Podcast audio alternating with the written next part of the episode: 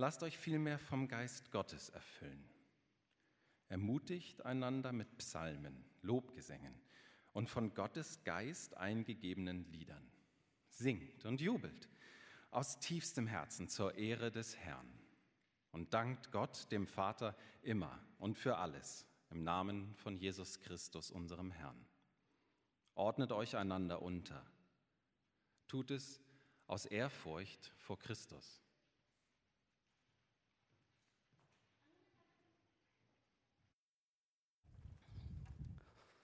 Ja, einen guten Morgen auch von mir. Es geht wieder los, die Sommerpause hat ein Ende. Ich hoffe, ihr habt ein paar schöne Sommerwochen gehabt, ähm, trotz des Wetters. Ich selbst war mit meiner Familie einen Monat in Elternzeit gewesen und wir waren im Prinzip kaum in Hamburg in der Zeit. Äh, waren viel unterwegs und haben es wirklich total genossen, mal raus zu sein, mal abzuschalten, auf neue Gedanken zu kommen. Aber ich freue mich wieder hier zu sein, euch zu sehen, dass es losgeht, jetzt wieder nach der Sommerpause. Und ich darf euch ganz lieb grüßen von Daniel und Dominik. Die beiden sind noch unterwegs. Dominik war während der Sommerpause noch lange im Büro und kommt heute wieder vom Campingurlaub in Italien. Ähm, und Daniel hat noch zwei Wochen Elternzeit, ist noch unterwegs. Und vielleicht erinnern sich einige, dass Daniel vor der Sommerpause ähm, angekündigt hat, sein Handy nicht mit in Urlaub zu nehmen. Ja? Und wisst ihr was? Er hat es tatsächlich geschafft. Er hat sein Handy zu Hause gelassen und uns dann von Katrines Handy geschrieben, dass er sein Handy zu Hause gelassen hat.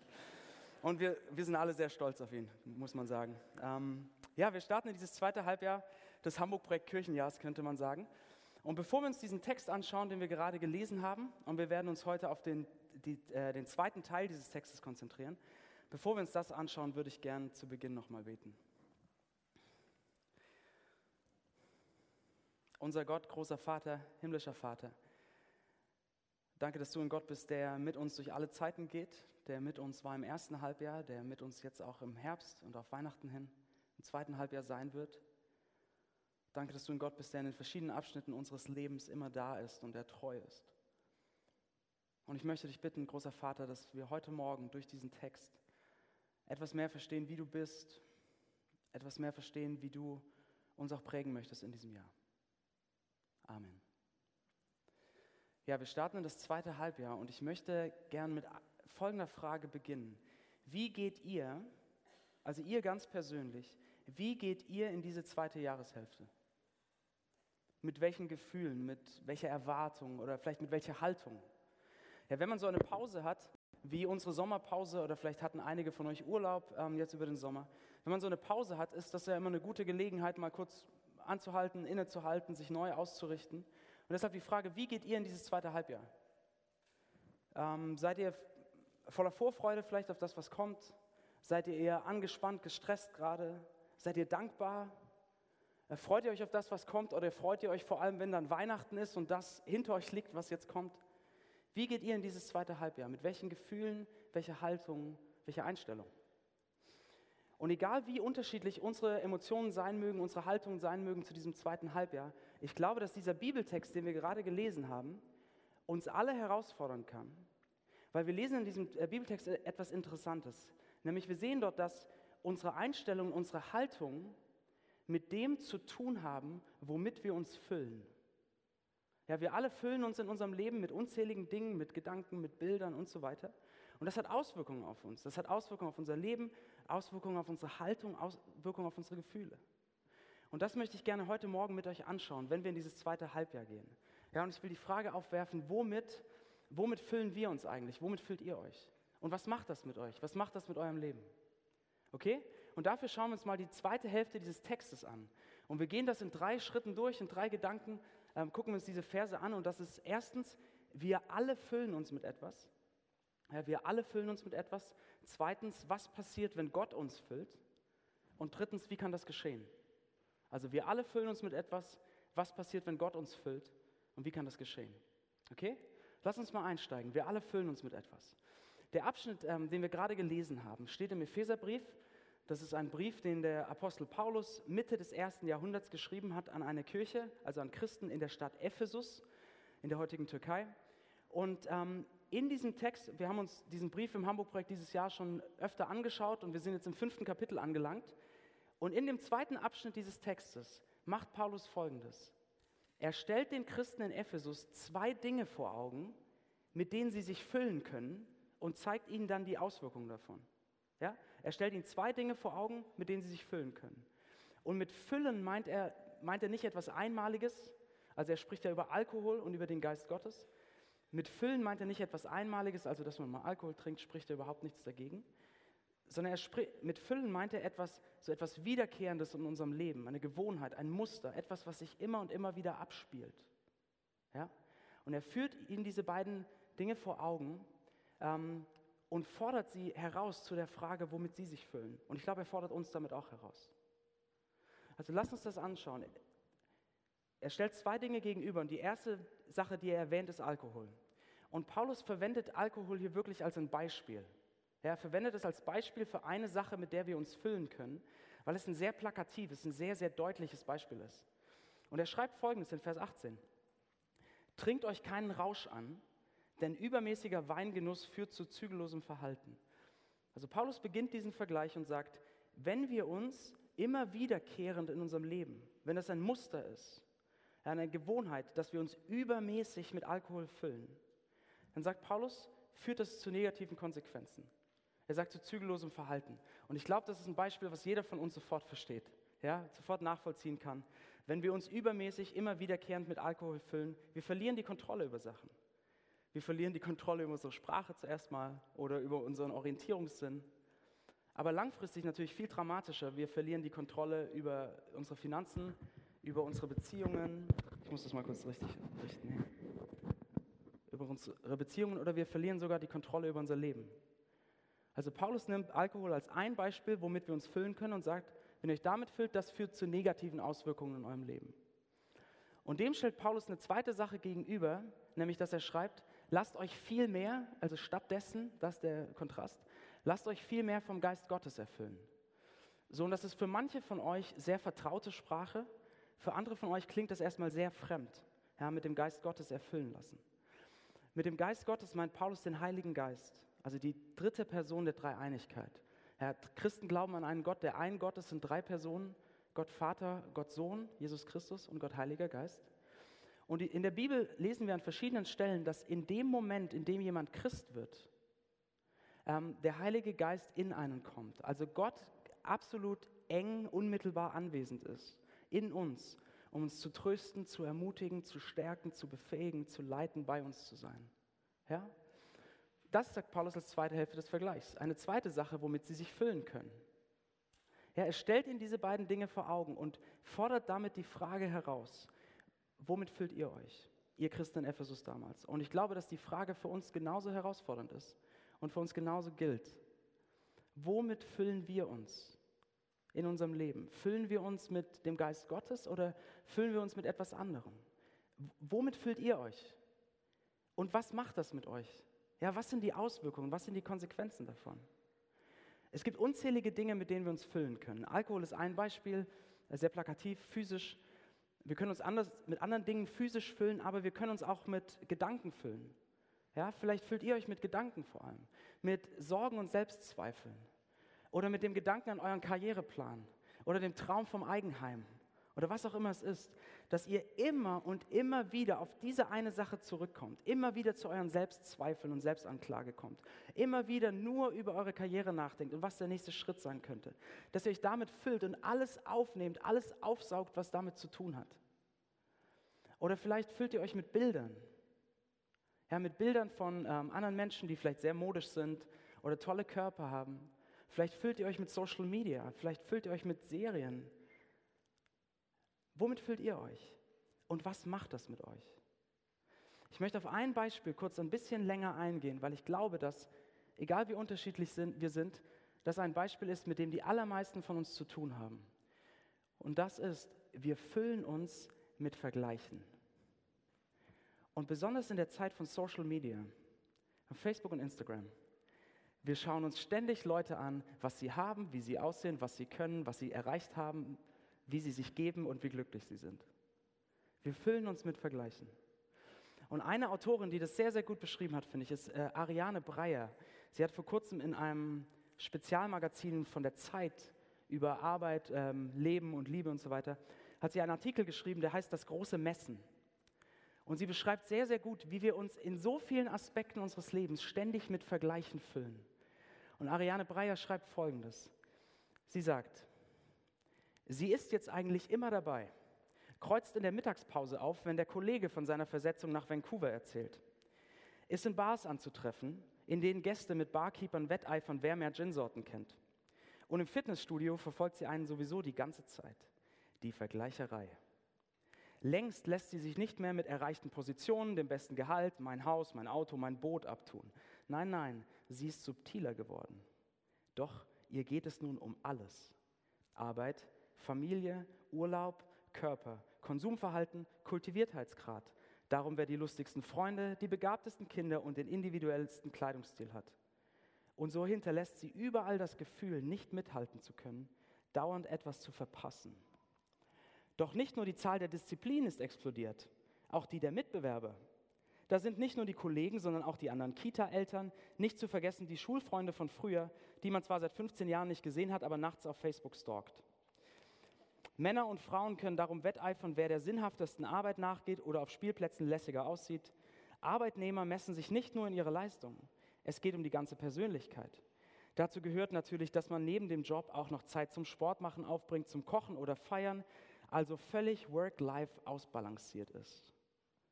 Ja, wir füllen uns mit Vergleichen die ganze Zeit. Und was macht das mit uns? Was sind die Auswirkungen davon? Was sagt Ariane Breyer? Sie sagt, es führt zu einem Gefühl, ständig zu einem Gefühl, nicht mithalten zu können.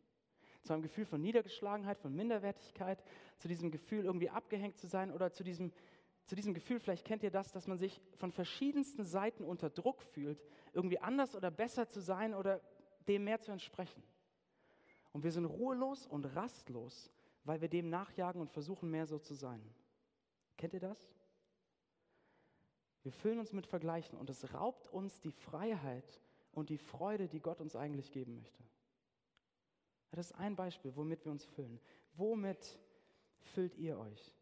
Geht es euch vielleicht gerade so, dass ihr ruhelos und rastlos seid, dass ihr gestresst seid, dass ihr immer wieder das Gefühl habt, es müsste besser sein oder ich müsste besser sein.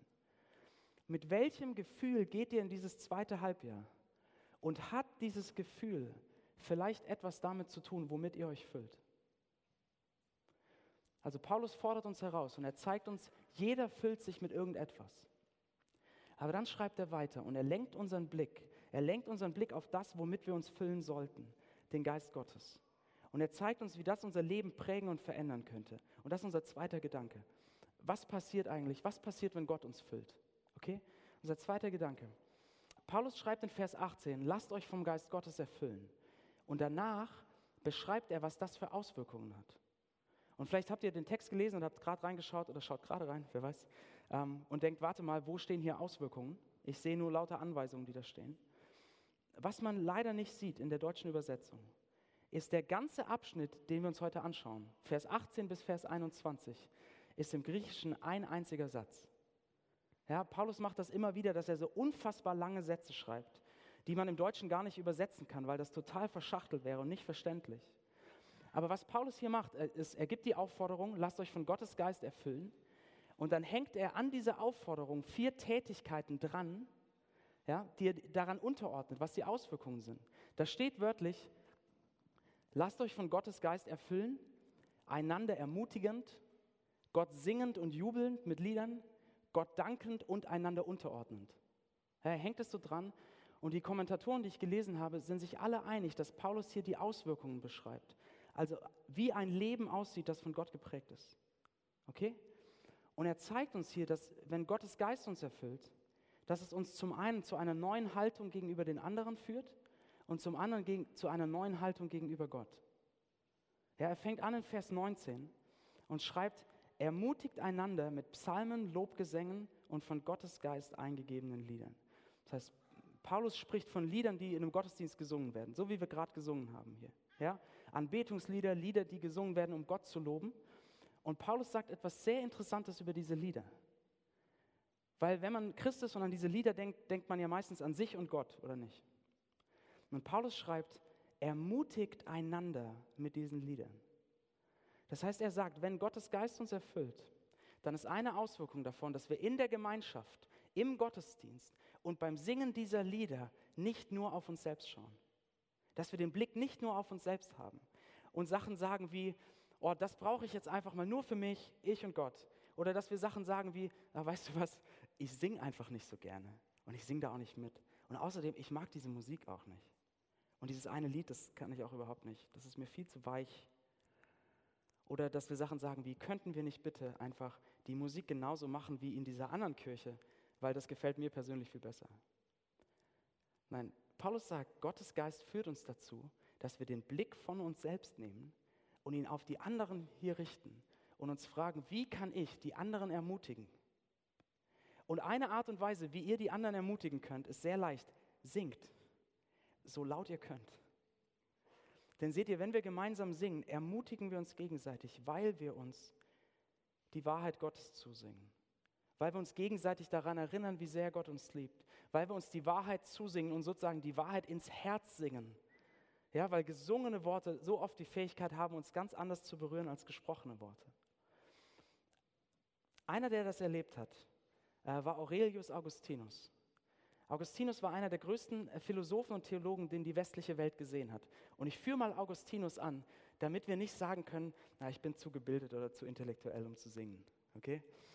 Augustinus beschreibt in, seinem, in seiner Autobiografie den Bekenntnissen, wie er Christ geworden ist.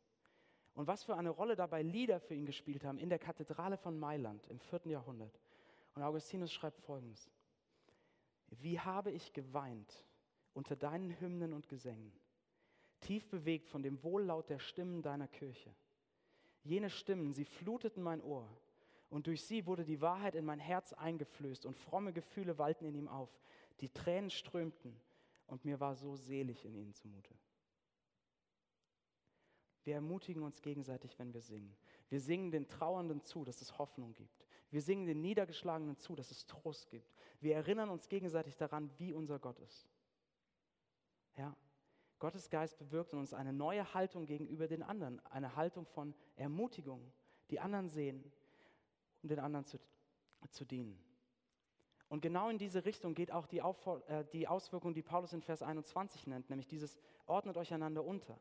Das ist genau das gleiche Prinzip, dass wir den Blick von uns selbst nehmen, dass wir bereit sind, uns selbst auch mal hinten anzustellen und zu fragen, wie kann ich den anderen hier dienen, wie kann ich sie ermutigen, wie kann ich für sie da sein.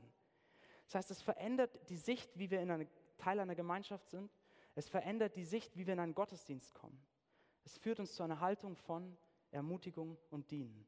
Eine Haltung von Liebe. Also Gottes Geist verändert unsere Haltung gegenüber den anderen. Und er verändert unsere Haltung gegenüber Gott. Schreibt, Paulus schreibt nämlich weiter in Vers 19 und 20. Singt und jubelt aus tiefstem Herzen zur Ehre des Herrn und dankt Gott dem Vater immer und für alles im Namen von Jesus Christus, unserem Herrn. Paulus sagt, wenn Gottes Geist uns erfüllt, dann singen wir für Gott, dann jubeln wir ihm zu, dann haben wir aus tiefstem Herzen Freude an ihm, dann loben wir ihn für das, wer er ist und was er getan hat und aus tiefstem Herzen kommt Dankbarkeit. Und meine Frage an diejenigen von euch, die Christen sind, ist das Lob und Dank aus tiefstem Herzen, mit tiefer Freude, ist das ein fester Bestandteil eures Lebens? Ist das etwas, was ihr immer und immer wieder seht in eurem Leben, was immer wieder da ist, einfach eine Freude, Lob und Dank? Ja oder nein? Wie geht es euch damit? Bei mir ist das oft auch nicht. Ja, dass ich voller Lob und voller Dank bin, Freude aus dem tiefsten Herzen, ich habe das oft auch nicht. Leute, warum? Warum haben wir das manchmal nicht? Weil wir uns mit den falschen Dingen füllen. Wir füllen uns mit Vergleichen und natürlich loben und danken wir nicht, weil wir ständig denken, ja, es ist nicht gut genug, was ich habe. Es ist nicht bedeutend genug, es reicht nicht aus. Oder wir füllen uns mit anderen Dingen und unser Blick wird weggelenkt von Gott. Und wir sehen nicht mehr, wie gut das ist, wer er ist und was er für uns hat. Und wisst ihr was, in solchen Momenten denken wir oder glauben wir tief drin, sagen in unserem Herzen sozusagen Sachen wie, ja, ja, ja, ja, ist ja gut, ich weiß, Gott liebt mich, ja, ich weiß, Jesus ist irgendwie für mich gestorben, ja, ich weiß, ich darf Gottes Kind sein, aber was bringt mir das denn, wenn ich diesen Job nicht bekommen habe, diese Frau nicht treffe, dieser Lebenstraum sich nicht erfüllt und ich das Gefühl habe, dass ich nichts Bedeutendes erreiche? Was bringt mir das denn? Ja, ich habe einen Pastor mal die Geschichte erzählen hören, wie ein 16-jähriges Mädchen zu ihm kam und hat gesagt, ja, ich glaube, dass Gott mich liebt, aber was bringt mir das, wenn niemand mit mir ausgehen will? Was bringt mir das denn? Schon mal so gedacht? Leute, wir füllen uns mit den falschen Dingen unser Blick wird weggedreht von Gott und wir vergessen, wie gut das ist, was er hat, weil wir uns mit allem anderen füllen. Aber Paulus sagt, wenn Gottes Geist uns erfüllt, dann werden wir singen und jubeln und danken und loben, weil unser Blick, der Heilige Geist dreht unseren Blick zurück und zeigt uns, wie gut das ist, was wir mit Gott haben. Er erinnert uns daran, dass vor 2000 Jahren, außer vor den Stadtmauern von Jerusalem, Jesus Christus auch ganz persönlich für uns gestorben ist, um uns zurück zu Gott zu bringen. Und dass das bedeutet, dass wir einen liebenden Vater im Himmel haben, der uns beide Hände auf die Schultern legt und sagt, du bist meine geliebte Tochter, du bist mein geliebter Sohn. Ich habe Freude an dir. Ich habe Freude an dir, unabhängig davon, ob dein Leben von Erfolg geprägt ist gerade oder von Niederlagen und Versagen. Ja? Wir haben einen Gott, der Freude an uns hat, unabhängig von den Umständen. Und wir haben mit Jesus Christus einen Gott, der sagt, und all das, was in eurem Leben nicht gut gelaufen ist, all das, wo ihr total daneben gelangt habt, habt, all das, wo ihr Leute verletzt habt ohne Ende, wisst ihr was? Ich habe die Schuld und die Scham dafür getragen. Das heißt, ihr müsst euch nicht länger fertig machen deswegen. Ihr, ihr könnt aufhören, euch selbst zu bestrafen dafür. Ihr könnt eine neue Freiheit finden. Wir, wegen Jesus haben wir einen Gott, der sagt, das, was ich euch gebe, ist ein ewiges, herrliches Erbe, das so viel beständiger ist, wertvoller und ewiger als alles, was ihr in materiellem Besitz jemals finden könntet. Ein Gott, der sagt, weil ich euch mit Jesus Christus mein Wertvollstes gegeben habe, werde ich euch auch jetzt mit allem versorgen, was ihr braucht. Und wir haben mit Jesus Christus ein Gott, der sagt, und wenn du eines Tages deine Augen schließt, dann wird es nicht für immer sein. Nein, sondern du wirst sie wieder öffnen, weiter als jemals zuvor. Weiter als jemals zuvor. Und du wirst lebendiger sein als jemals zuvor. Und all das, was jetzt noch an dir reißt und an dir zerrt, alles, was dich niederdrückt, alles, was dich trauern lässt und dich quält, es wird ein Ende haben an diesem Tag. Und ich werde dein Herz erfüllen mit einer Freude, die du noch nicht gekannt hast. Wenn uns der Heilige Geist den Blick und unser Herz darauf zurückdreht, wie könnten wir nicht singen? Wie, wie könnten wir nicht dankbar sein? Und Leute, ich wünschte, ich hätte schönere Worte oder bessere Bilder, um das zu erklären und euch vor Augen zu malen. Aber es gibt nichts, was das beschreiben kann. Kann es sein, dass wir vergessen haben, wie gut die gute Nachricht ist, wie gut das ist, was Gott uns gibt, weil wir uns mit den falschen Dingen füllen. Paulus hat uns gezeigt, wenn Gottes Geist uns erfüllt, bringt uns das zu einer neuen Haltung gegenüber den anderen und es bringt uns zu einer neuen Haltung gegenüber Gott. Und meine Frage nochmal, womit füllt ihr euch? Oder anders gefragt, was sagt euer Leben darüber aus? Was sagen eure Gefühle, eure Haltung, eure Ängste darüber aus? Seht ihr bei euch Ermutigung und Dienen? Seht ihr Lob? Seht ihr Dank? Oder seht ihr etwas anderes? Womit füllt ihr euch? Ich möchte zu unserem letzten Gedanken kommen und fragen, wie kann das geschehen? Also wie, wie kann es geschehen, dass Gott uns füllt? Wie kann es geschehen, dass, dass er uns, uns prägt und verändert, dass wir diese Freude haben, diesen Lob, diesen Dank, dass wir andere ermutigen und ihnen dienen? Wie kann das geschehen? Letzter Gedanke. Ich hatte zu Beginn ja schon gesagt, dass in dem Moment, in dem jemand Christ wird, der Heilige Geist kommt und in ihm ist. Das heißt, für diejenigen von euch, die sich neu mit Glauben und Gott beschäftigen, ähm, wenn ihr euch fragt, okay, ich schaue mir das an mit Jesus, ähm, mit Gott, was kann dieser Geist Gottes für mich bedeuten? Für euch wäre die Antwort, in dem Moment, in dem ihr sagt, ja, ich glaube, dass dieser Gott, der, der diese Hoffnung gibt über den Tod hinaus, der diesen Wert gibt über Erfolg und Versagen hinaus, wenn ich glaube, dass dieser Gott auch mich liebt, auch für mich gestorben ist, in diesem Moment wird der Heilige Geist in euer Leben kommen. Das ist die Antwort für euch. So, was ist die Antwort für diejenigen von euch, die Christen sind? Paulus schreibt ja auch an Christen in Ephesus. Ihr seid Christen, das heißt, ihr habt den Heiligen Geist, ihr habt ihn ganz. Und wenn Paulus hier von Erfüllen spricht, dann meint er auch nicht, dass der Heilige Geist dann irgendwie wieder weg war und wieder neu kommt oder dass der Heilige Geist in eine ganz neue Dimension oder wie auch immer kommt, die ihr davor noch nicht hattet.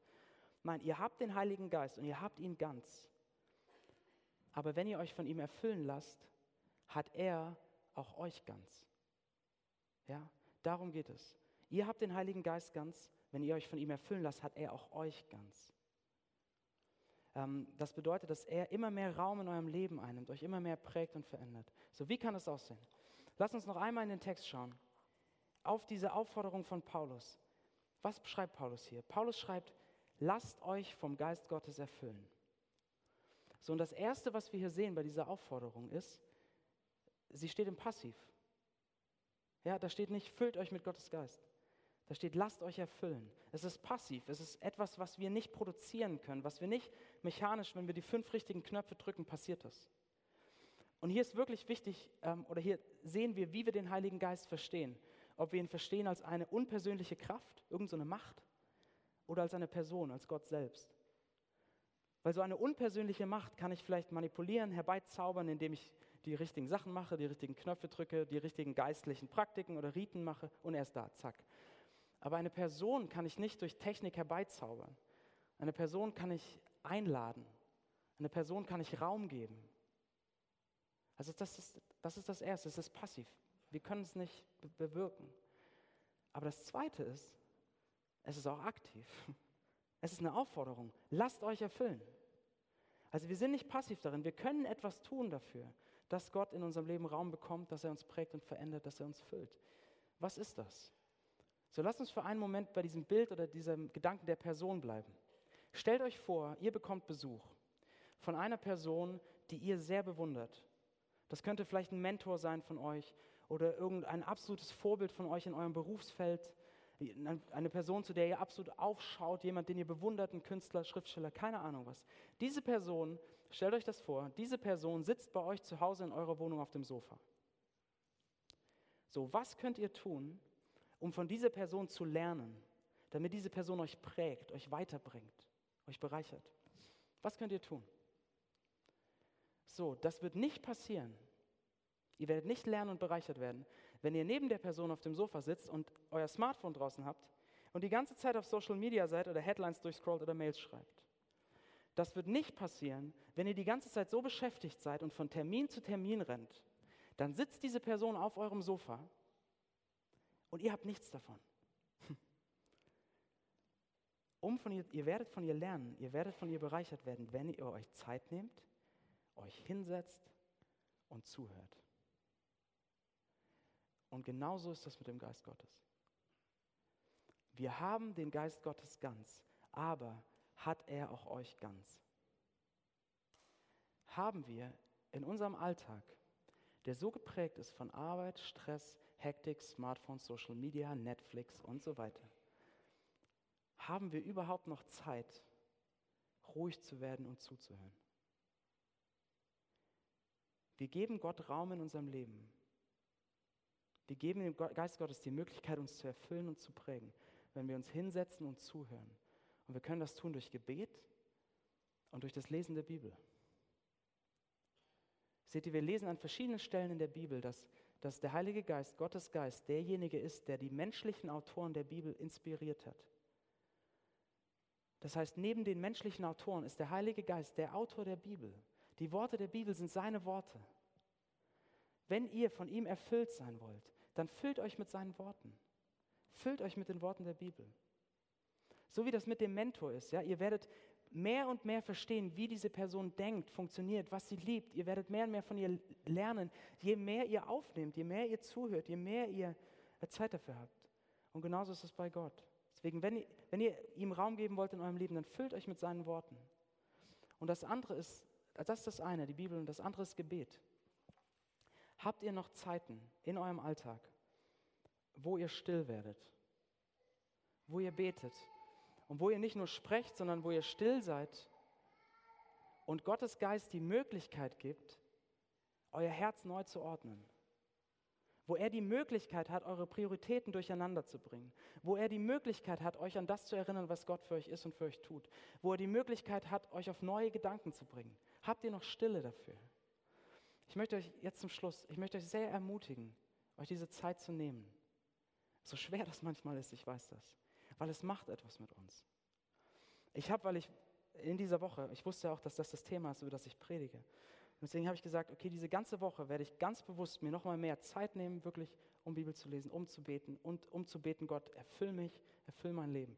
Und wisst ihr was, es hat was mit mir gemacht. Ich bin jemand, der immer wieder auch mit echt äh, großer Melancholie zu kämpfen hat und allem Möglichen.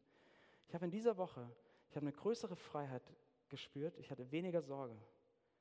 Und ich habe mehr, ich habe am Freitag, als ich die Predigt fertig geschrieben habe, ich habe eine Freude an Gott gehabt, wie ich sie lange nicht hatte. Es macht was mit uns. Deswegen, ich möchte euch ermutigen, versucht euch diese Zeit zu nehmen. Und ich weiß, das ist herausfordernd. Und deshalb ist es schön, seht ihr, diese Aufforderung ist nicht im Singular geschrieben, ist nicht an Einzelpersonen geschrieben, sondern an eine Gemeinschaft. Überlegt, habt ihr, habt ihr Leute in eurem Leben, die euch dabei helfen? Habt ihr eine Sofagruppe oder eine andere Gemeinschaft, wo ihr mit Leuten zusammen betet, wo Leute euch helfen, dass ihr die Bibel zu verstehen? Wie gut ist es manchmal, auch für mich und meinen Kollegen im Büro, wenn wir zusammen zur Ruhe kommen und zusammen beten, wenn wir alleine nur am, in, in unserer Hektik drin sind. Ich komme zu unserer allerersten Frage zurück. Wie geht ihr in dieses zweite Halbjahr? Wäre es nicht großartig, wäre es nicht toll, wenn wir in dieses zweite Halbjahr gehen würden und sagen würden, ich will in diesen vier Monaten bis Weihnachten Gott mehr Raum geben in meinem Leben. Ich will versuchen, diese Zeit mitzunehmen und mich erfüllen lassen von ihm. Wäre das nicht ein tolles Ziel? Lass uns das ausprobieren und lass uns schauen, was passiert. Ich bete.